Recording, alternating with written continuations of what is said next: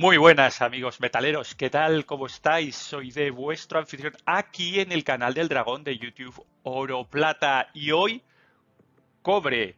No hay cobre para la transición energética. Estos planes megalómanos de nuestras élites para la electrificación y para cero emisiones en cierto plazo, ya os digo ya desde ya que no se van a cumplir. Curtocircuito 2030 y seguro que saltan chispas. Acompañadme. Primeramente vamos a ver en qué consisten estos planes. Pues hay tres fases. La primera en 2030. La mitad de los vehículos ligeros, es decir, automóviles, deben ser comercializados que sin carbono, sin emisiones. La siguiente fase, 2035, toda la energía debe ser limpia. Y el objetivo final, emisiones cero para 2050. ¿Qué se necesita para conseguir todo esto? Se necesitan dos cosas. La primera, financiación, es decir, tirar de impresora, tirar de impuestos y por supuesto, ya sabéis, la deuda la vamos a pagar nosotros, nuestros hijos, nuestros nietos y nuestros bisnietos. Pero eso es otra guerra además de la financiación y, de quemar la impresora, pues vamos a necesitar materias primas, en especial metales, para conseguir esta electrificación. La electrificación obviamente es básica en todo esto. ¿Qué metales necesitamos? Bueno, pues si nos vamos a la tabla de, de elementos, el primer metal que tiene una conductividad eléctrica más elevada es la plata. Obviamente como ya hemos dicho, no hay plata y además hay muy poquita. No hay plata suficiente para todo esto. Entonces, la segunda opción es el cobre. Por supuesto, en combinación con otro montón de metales. Litio, tierras raras, etcétera, etcétera, etcétera. Pero bueno, nos vamos a centrar en el cobre. ¿Cuál es la situación actual? Bueno, pues la situación actual es que estamos en torno a las 25-26 millones de toneladas métricas de extracción de cobre. Aquí veis en este gráfico las expectativas o lo que se va a necesitar de cobre para cumplir con los planes que hemos comentado. Para llegar a 2030, como hemos dicho, el 50% de los vehículos eléctricos comercializados, pues fijaos lo que se va a necesitar. Y por supuesto avanzar en las otras dos pero ya estamos hablando de 25 millones a prácticamente 40 millones de toneladas métricas en 7 años.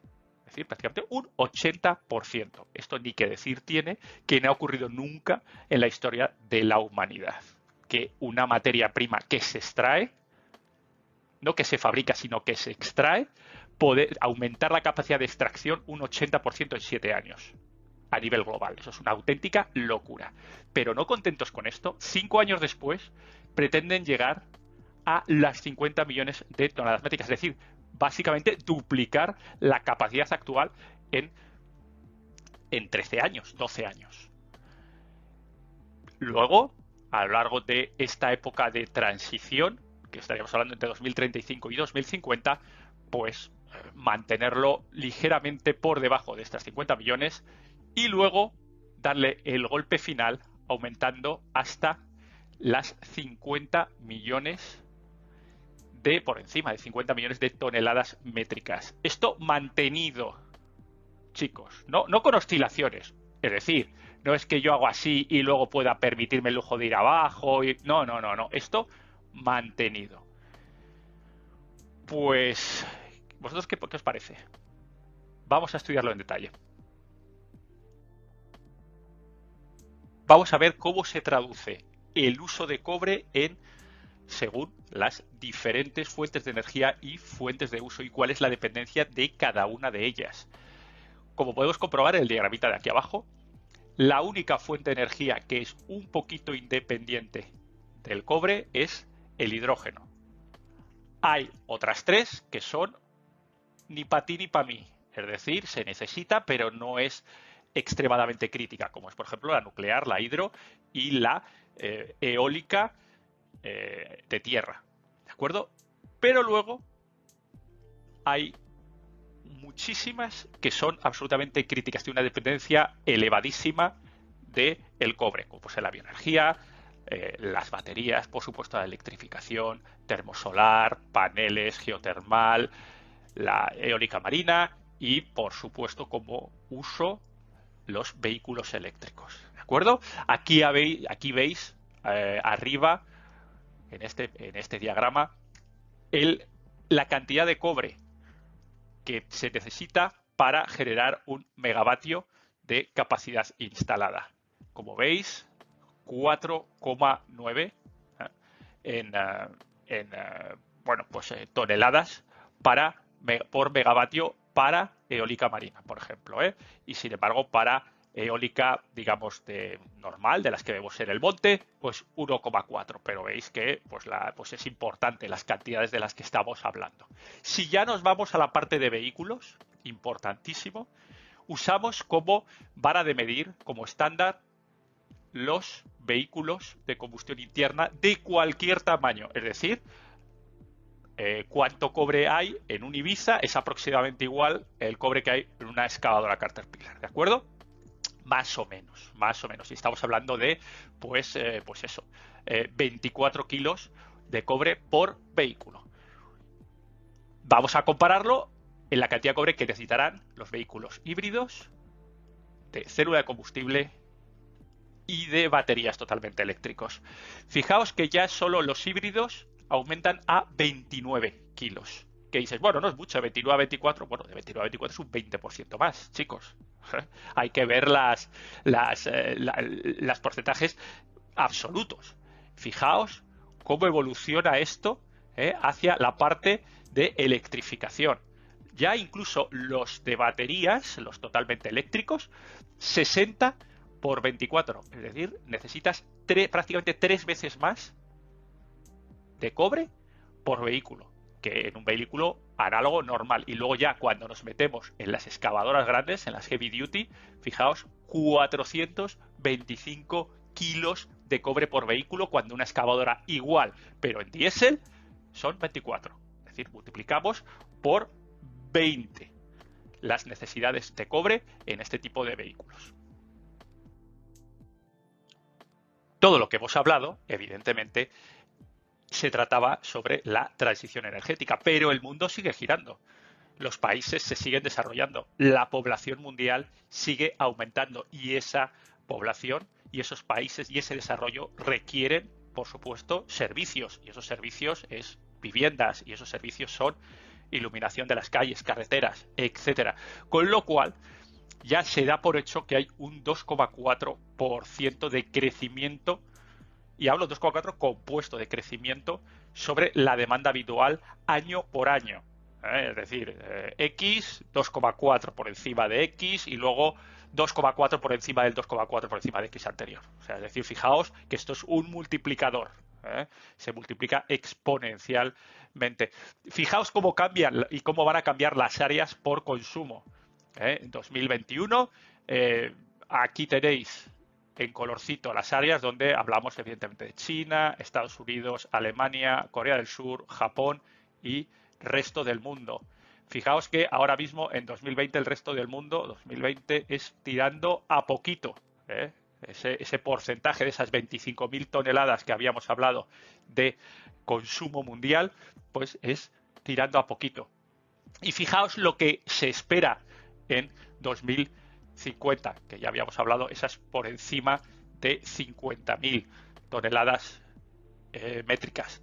Pues bueno, pues eh, aquí ya nos cambia la película. Nos cambia porque China se sigue más o menos, pues bueno, manteniendo, pero aquí entra la India. Fijaos cómo aumenta la India, es este porcentaje naranja prácticamente de insignificancia a un consumo muy, muy elevado. ¿eh? entra Vietnam, aquí lo tenéis, ¿eh? Que prácticamente es un consumo en 2020, vamos a decir, insignificante. Y fijaos también cómo entra, por ejemplo, México, aquí lo tenéis. Y todo esto se traduce en pues eh, consumo per cápita. Pues imaginaos, estamos aquí en 2022 ligeramente superior a 3 toneladas métricas por cada mil personas. Y se espera en 2050 pues ya veis, nada más y nada menos, pues aquí está. Prácticamente nos vamos a un poquitín menos del doble, que es pues, pues, pues, pues absolutamente salvaje. En esta situación donde hay que duplicar en los próximos 25 años y sumar pues prácticamente un 50% más en los próximos 7, tenemos dos escenarios. El primer escenario es básicamente mantener lo actual, es decir, las minas abren, si la explotación tiene visos de funcionar y van cerrando las minas que se van agotando. Mercado, lo que hemos hecho toda la vida, básicamente, y ese sería el, peor escenario. El mejor, eh, mejor escenario, mejorar la producción drásticamente y aumentar el reciclaje. Evidentemente, ya sabéis, como cuando os comenté con la plata, si queréis que la gente recicle, hay que aumentar el precio de la materia prima. Nadie recicla gratis, nadie recicla eh, metales que no valen nada o que valen muy poquito, cuesta muchísimo más reciclar que lo que vas a sacar de metal después. Pues estos son los dos escenarios. Fijaos lo que estamos hablando del déficit en el caso de que realmente no hagamos nada. Estamos aquí en 2022, ya estamos en déficit, ¿eh? ya estamos en déficit en aproximadamente unas 800, 900 eh, mil toneladas métricas, pero fijaos a dónde va el déficit. Tenemos que tener 10.000 toneladas de déficit de cobre en 2035 para los planes que se tienen. Si somos capaces de aumentar de manera salvaje la producción, ¿eh? pues nos quedaríamos, bueno, pues eh, sufriríamos, fijaos lo que estoy diciendo, sufriríamos en cerca de 2.000 toneladas métricas de déficit, pero aguantaríamos el tipo. ¿De acuerdo? Pero fijaos lo que estamos hablando, ¿eh? O sea, si nos quedamos, estamos haciendo lo que estamos haciendo ahora mismo y la minería no se eh, desarrolla a, a, niveles nunca vistos, vamos a tener problemas muy, muy graves a no dentro de demasiados años vista. Fijaos la inclinación de esta curva. Fijaos dónde nos vamos a meter allá por 2027, 2028. da miedo. Vamos a ver en quién recae la responsabilidad de producir. Empiezan los problemitas. Eh, capacidad total a nivel mundial, aquí lo veis, eh, en miles de toneladas métricas, es decir, 26.257. ¿De acuerdo? Vamos a poner 26.257 miles de toneladas métricas. ¿Quiénes son los principales países? Perú, 2.730 y Chile 6.488. Entre estos dos países, como veis, prácticamente suman 9,9200 aproximadamente de los 26.000. ¿eh? Con lo cual estaríamos hablando de solo estos dos países aproximadamente eh, un pelín menos del 30% de la producción mundial.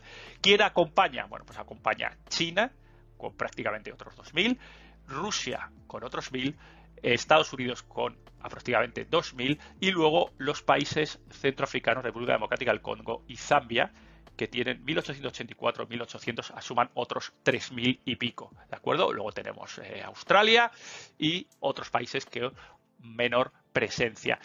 Fijaos, estos son los encargados de duplicar la producción. Duplicar, si no queremos tener problemas. Mantener como estamos son problemas muy graves. Duplicar. ¿Creéis que serán capaces de hacerlo? Vamos a echar un vistazo. Pues para saber si son capaces de hacerlo o no, hay que ver cómo cuánto porcentaje de cobre se saca por tonelada métrica, es decir, cómo de ricos son los yacimientos de los países. Habíamos hablado que el número uno y el número dos, Chile y Perú, ¿eh? línea naranja, línea marrón, pues están en caída. ¿eh? Fijaos cómo caída suave, pero en caída. Es decir, desde 2005 han perdido pues prácticamente un 30%, un 30% de riqueza en los yacimientos. Es decir, cada vez hay menos y cada vez cuesta más extraerlo. ¿Hay algún país que pueda acompañar? Bueno, como veis, Canadá también ha bajado drásticamente. ¿eh? Estados Unidos, bueno, prácticamente todos otros se mantienen eh, prácticamente eh, en línea, pero siempre con quizá una suave tendencia a la baja. Aquí el único país o los únicos países que parece que pueden tirar del carro es Zambia, aquí lo tenéis, e Indonesia. Los demás, bueno, Indonesia, que también, bueno, está, está ahí, ha, bajado un poquito también desde 2017, pero bueno, está en una tendencia ascendente.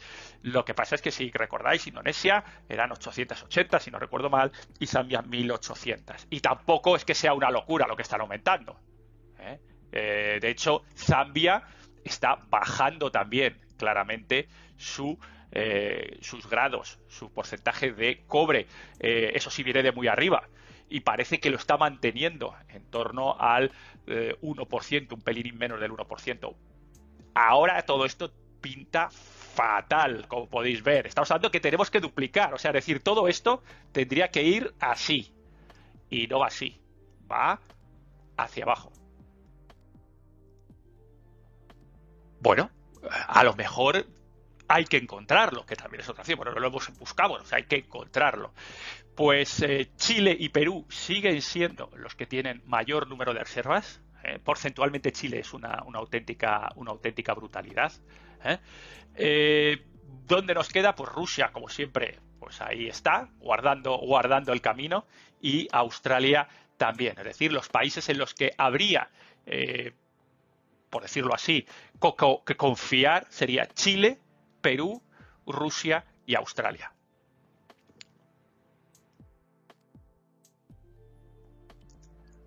Para explorar y para construir nuevas minas se necesita invertir mucho, mucho, mucho dinero. ¿eh?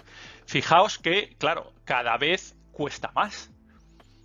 Estos datos, que bueno, yo os, voy a dejar en, la, en comentarios eh, pues todos los links que he usado para eh, preparar este episodio, pues fijaos que en este estudio habla que para abrir una mina de cobre en el año 2000 era aproximadamente pues 4.000, 5.000 dólares, ¿de acuerdo? Eh, por tonelada de cobre que se extraía. en 2012 esto eh, prácticamente se multiplica por dos. Y ahora prácticamente se multiplica por 4 desde 2012. Es decir, cada vez es, en 10 años, ha sido cuatro veces más caro abrir una eh, mina de cobre por cada tonelada extraída. ¿Por qué? Pues eso, por, porque los yacimientos están en declive, cada vez hay que ir más profundamente. Eh, las exploraciones, como siempre, en áreas remotas, nadie se espera una exploración aquí al lado, eh, donde se necesita evidentemente todo tipo de infraestructuras, carreteras, electrificación, saneamientos, vivienda para los obreros, etcétera. Por supuesto, una inflación brutal eh, en cuanto a coste de adquisición de maquinaria, pagos laborales, medidas de seguridad, etcétera. De hecho, es una para mí una de las claves de la minería es que ya no va, ya no va a valer todo. Cada vez se necesitan y se requieren por parte de Occidente medidas laborales. Estos costes laborales seguramente se disparen porque hace 10 años a nadie le importaba lo que le pasaba a un pobre niño en Papúa Nueva Guinea que trabajaba en una mina de oro en medio de la isla, cuando ahora pues se le va a requerir pues que tenga una asistencia médica, que tenga una seguridad y por supuesto que no sea niño, sino que tenga por encima de cierta edad una seguridad, unas vacaciones, etcétera, cosa que antes evidentemente y desgraciadamente no pasaba. Fijaos que además esto, esto tiene truco, hay que invertir un montón más, pero no es una inversión ESG, es decir, no es una inversión políticamente correcta invertir en minas. Es una inversión sucia. Y, claro, los fondos de inversión y los dineros de Wall Street, pues eh, rehuyen este tipo de inversiones. Con lo cual, no solo no aumenta, sino que cae cada vez menos dinero en minería. Aquí fijaos que eh, lo que nos está contando en Perú, en 2022 un 3,7 abajo y en 2023 un 16,2 abajo. Esto no tiene buena pinta. Si hablamos que tiene que duplicar producción en minas que todavía no existen y en las que existen le reducimos la inversión. Eh, pues eh, no solo no vamos hacia arriba, sino que cada vez vamos más hacia abajo. Más problemitas, productividad. Fijaos, esto es en Chile, en Cochilco. Productividad de la minería del cobre registra fuerte caída tras pandemia. Tras pandemia. Fijaos, 73% de lo que registraba en 2004.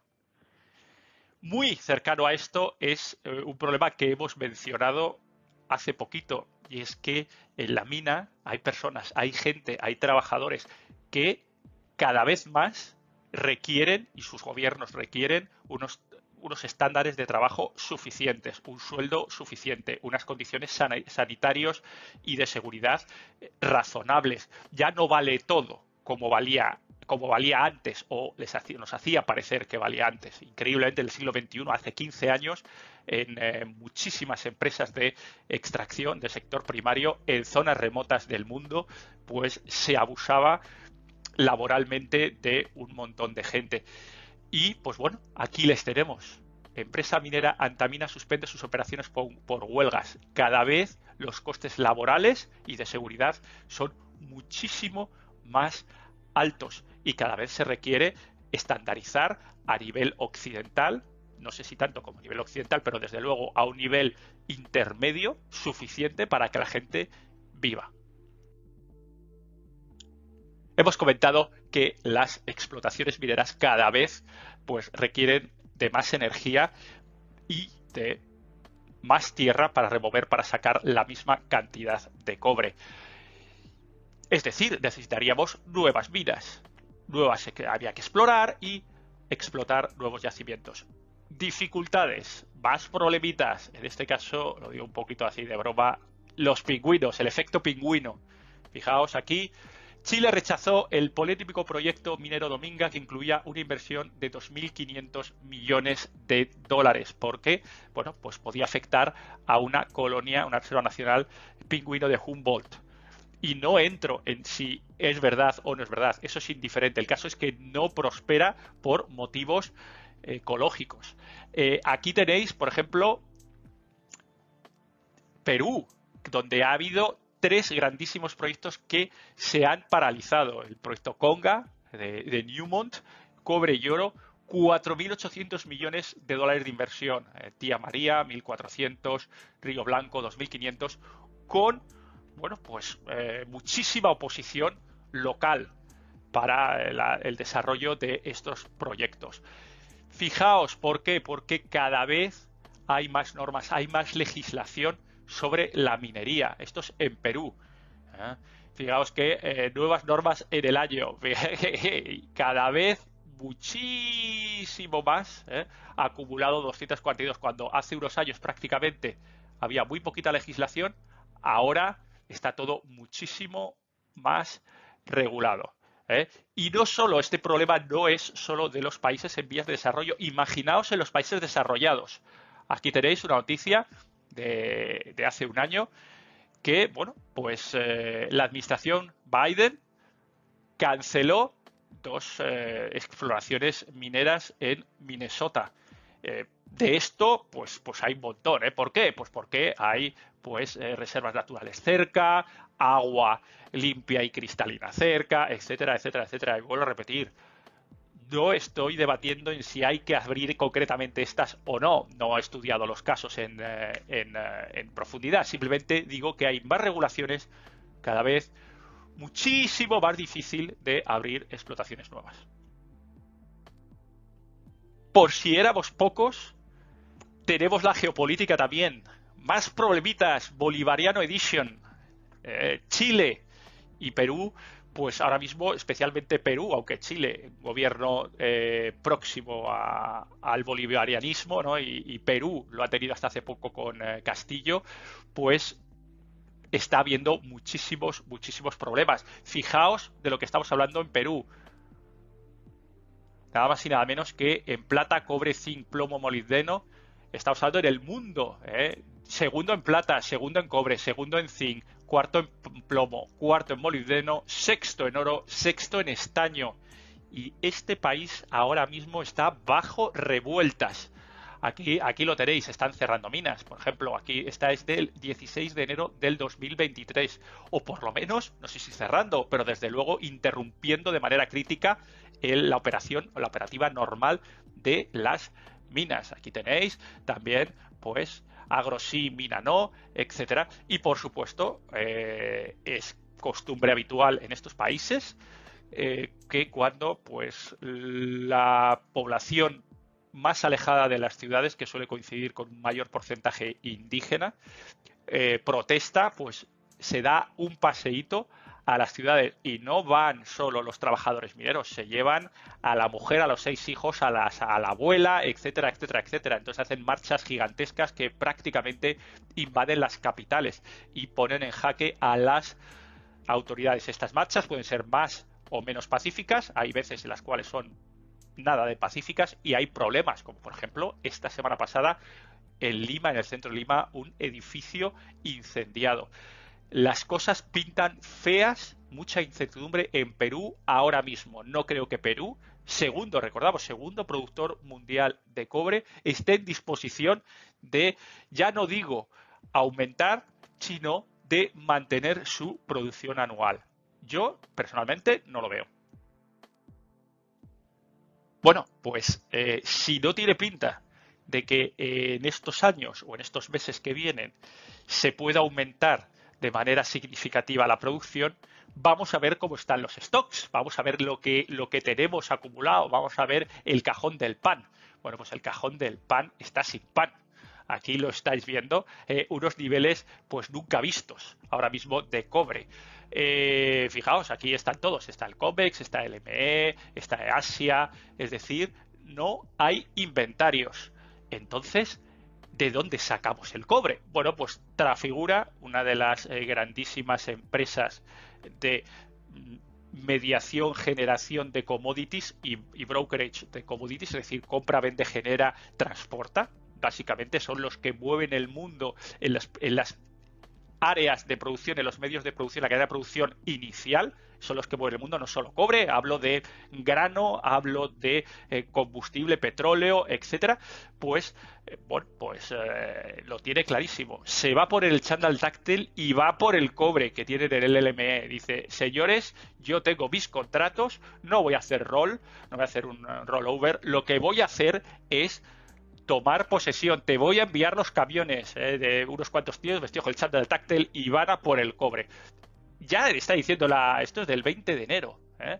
ya está diciendo la, la, propia noticia que el Copper Stocks y el MBA Register Warehouse están a 83.325 y ya es muy bajo, ya es bajo. Bueno, lo estáis viendo aquí, lo estáis viendo que son niveles nunca vistos. Pues Trafigura lo quiere tocar. ¿Cuáles son las conclusiones?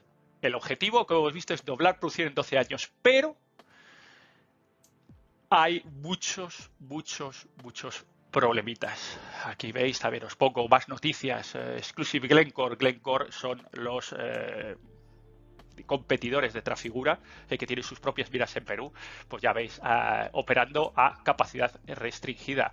En Chile, eh, ha bajado un 10%, es decir, el rendimiento de las minas decreciente. Los costes crecientes, como os he hablado, laborales, energía. Los costes de CAPEX iniciales han aumentado un por 10, se han multiplicado por 10 del año 2000 y han multiplicado por 4 en los últimos 10 años. La productividad decreciente, freno a proyectos por su impacto ecológico y, por supuesto, inestabilidad en el 30% de la producción mundial de cobre.